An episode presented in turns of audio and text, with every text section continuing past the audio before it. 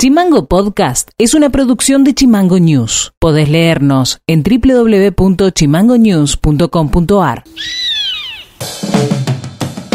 Hola, ¿cómo están? Este es el resumen informativo de este miércoles 7 de julio y estas son las tres más de Tierra del Fuego. El jefe de policía de los usurpadores de Malvinas presume que en la caleta Trullo, en la isla Soledad, habría entre 2 y 20 cuerpos de soldados argentinos enterrados en una zanja sin identificación donde se descartan desechos médicos. El dato lo aportó un ex oficial británico. La iniciativa fue anunciada por Agenda Malvinas el 6 de mayo pasado a partir de una comunicación en redes sociales con el gobierno de usurpación. Los hechos habrían tenido lugar en las dos últimas semanas de la guerra, entre el 4 y el 14 de junio de 1982. Las víctimas serían partícipes de las icónicas batallas finales de Mount Harriet, Tumbling Down y Warrior Ridge a partir del 11 de junio.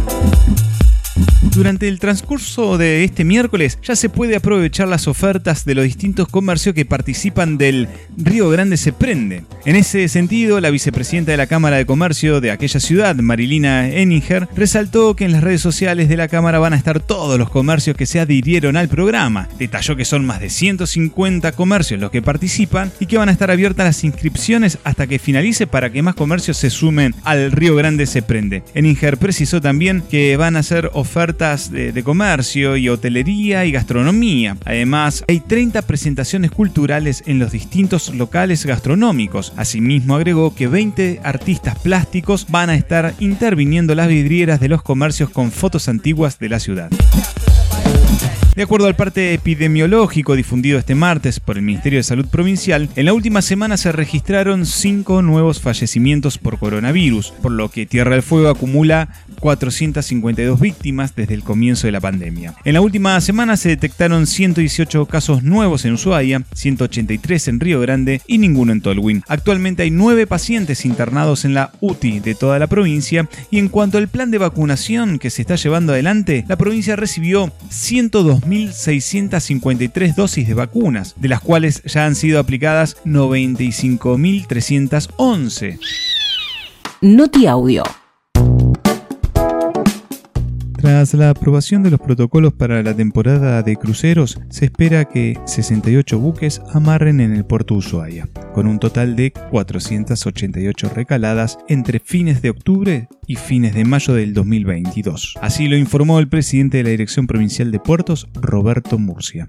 El hecho de que Nación aprobara el protocolo presentado eh, realmente es un paso muy importante justamente para darle previsibilidad a las empresas. Vos mencionabas que nosotros tenemos previsto y anotados eh, como requerimiento de uso de muelle a 68 embarcaciones y 488 recaladas. Por supuesto de que esto se hace con un periodo de dos años de anticipación. Nosotros trabajamos con ese tiempo en cuanto a la reserva y uso de muelle. Para que vos te des cuenta ya, este, las empresas ya están este, inscribiéndose para los viajes de la, de la temporada, la próxima temporada del 23-24. Pero realmente esto nos ha permitido que empecemos a tener diálogo directo con cada una de las empresas a efectos de, digamos, intercambiar ideas de cómo van a realizar los movimientos si persiste el criterio de ellos de, venir a, a, Ushuaia, ¿no es cierto? Las empresas comenzaron a confirmar su, eh, su llegada. A partir de nosotros de este momento, por eso este, se le pedía al Ministerio de Turismo y al Ministerio de Jefatura de Gabinete y al de Transporte de Nación la premura en cuanto a tener el anuncio si se habilitaba o no la temporada, porque las empresas tienen que hacer toda una actividad logística y para hacer esa actividad logística necesitábamos que el anuncio sea en esta fecha. La editorial de Chimango. Ha sido un logro fenomenal el hecho de prohibir, por una norma, el cultivo de salmónidos en el mar, lagos, ríos, lagunas, espejos de agua naturales, de tierra del fuego. Lo que sí se permitió es que se pueda tener truchas arcoíris y si querés tener salmón del Atlántico, ese rosado, hacelo en tierra y en piletones. Un poco más caro, pero altamente sustentable. Asusta en la Argentina y a los desarrollistas como Culfas este deseo del buen vivir. Salieron a presionar para que el gobierno provincial vete la norma, como por ejemplo Martín Shapiro, un sociólogo de Buenos Aires, que en menos de unas horas de la ley votada escribió un texto en el Le Monde Diplomatique latinoamericano, donde sentado en su silla en Palermo, justifica que antes de prohibir se debe regular una actividad, que prohibir hace que no se desarrolle el país y que evitamos el ingreso de divisas. Y ahí arranca en su texto con el sustentable, actualizando el lenguaje. Ahora se debe decir que una actividad es sustentable cuando es regulable. Hace 34 años, el informe Brundtland que realizó la Comisión Mundial del Medio Ambiente y Desarrollo de la ONU se aplica la palabrita sustentable al lado de desarrollo, dándonos una idea de que aún se puede seguir explotando recursos naturales para satisfacer el consumo, pero que esa explotación no sea tal que llegue a eliminar la posibilidad de que generaciones futuras se perjudiquen. Desarrollo sustentable. Pero de sustentable no pasó nada sino todo lo contrario. En las últimas décadas los indicadores de sustentabilidad más importantes no han hecho más que empeorar.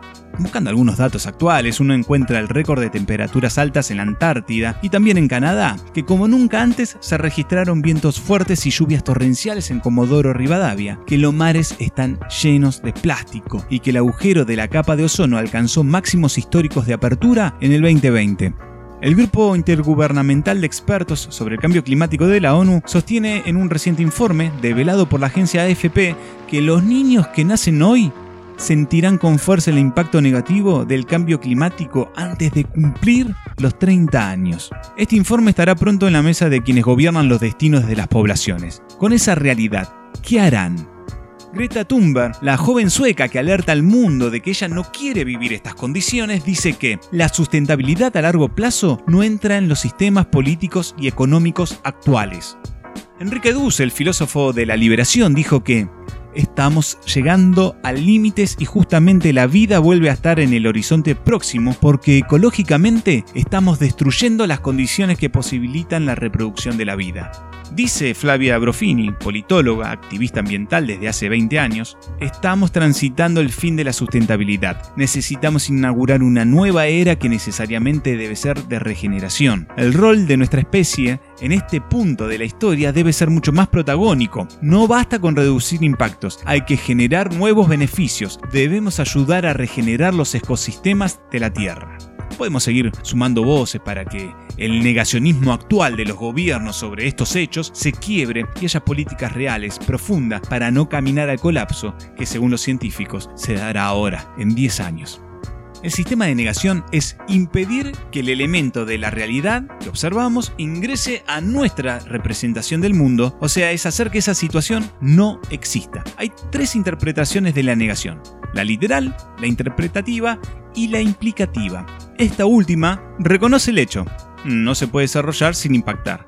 Reconoce las causas, extracción, pero no está de acuerdo con las consecuencias que se enumeran. Niega la forma de enfrentar ese hecho. Ejemplo, los que creen que aún que la cría de salmón es la salida económica para la provincia, a pesar de Chile y tantos otros malos ejemplos de sostenibilidad, y que regulando las empresas explotadoras de recursos naturales, el desarrollo sostenible es posible.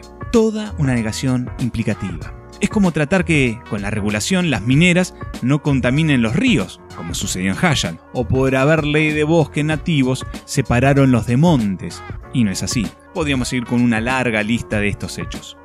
Este martes eh, aparecieron oportunas las palabras del gobernador en Canal 11 diciendo que esta ley de provisión de salmoneras en el mar Fueguino y en espacio lacustres se reglamentará conjunto a organismos pertenecientes a la ONU. Es un gesto interesante ante esa embestida desde el puerto del Buen Aire. Lo llamativo, por otro lado, fue la publicación de la ex gobernadora Rosana Bertone, que de modo doliente y no queriendo quedar como la derrotada de todo este asunto, recordemos que es ella quien instala la idea de meter las salmoneras en nuestra provincia, que estuvo avalada por aquella legislatura fueguina, tira que esta ley condicionará la prórroga del subrégimen pronto a vencer. Y no hay nada más fuera de esa realidad, de ese esquema lógico de ella, siendo que empresas como Newsan, Mirgor, Globan y otras han invertido grandes sumas para seguir produciendo en la provincia, y sabemos que esa gente no da puntadas sin hilo y que saben mucho más que nosotros, y posiblemente saben que continuará el subrégimen industrial fueguino. Es por eso que la salida a esta presión que mete el poder económico como el desarrollismo de Culfas o el Reino de Noruega es democratizando aún más la participación de la población en las decisiones de cómo se quiere vivir y poner el límite al poder concentrado. Y algo de eso expresó con emoción genuina el legislador Pablo Villegas cuando presentó este proyecto, votado unánimemente el recordado día miércoles 30 de junio. Creo que todos los 30 de junio debería recordarse como el día del consenso por la afirmación de la vida en nuestro canal Onayaga. Después de algunas derrotas, se puede decir que esta lucha la ganó el pueblo fueguino y sus ganas de vivir en esta tierra.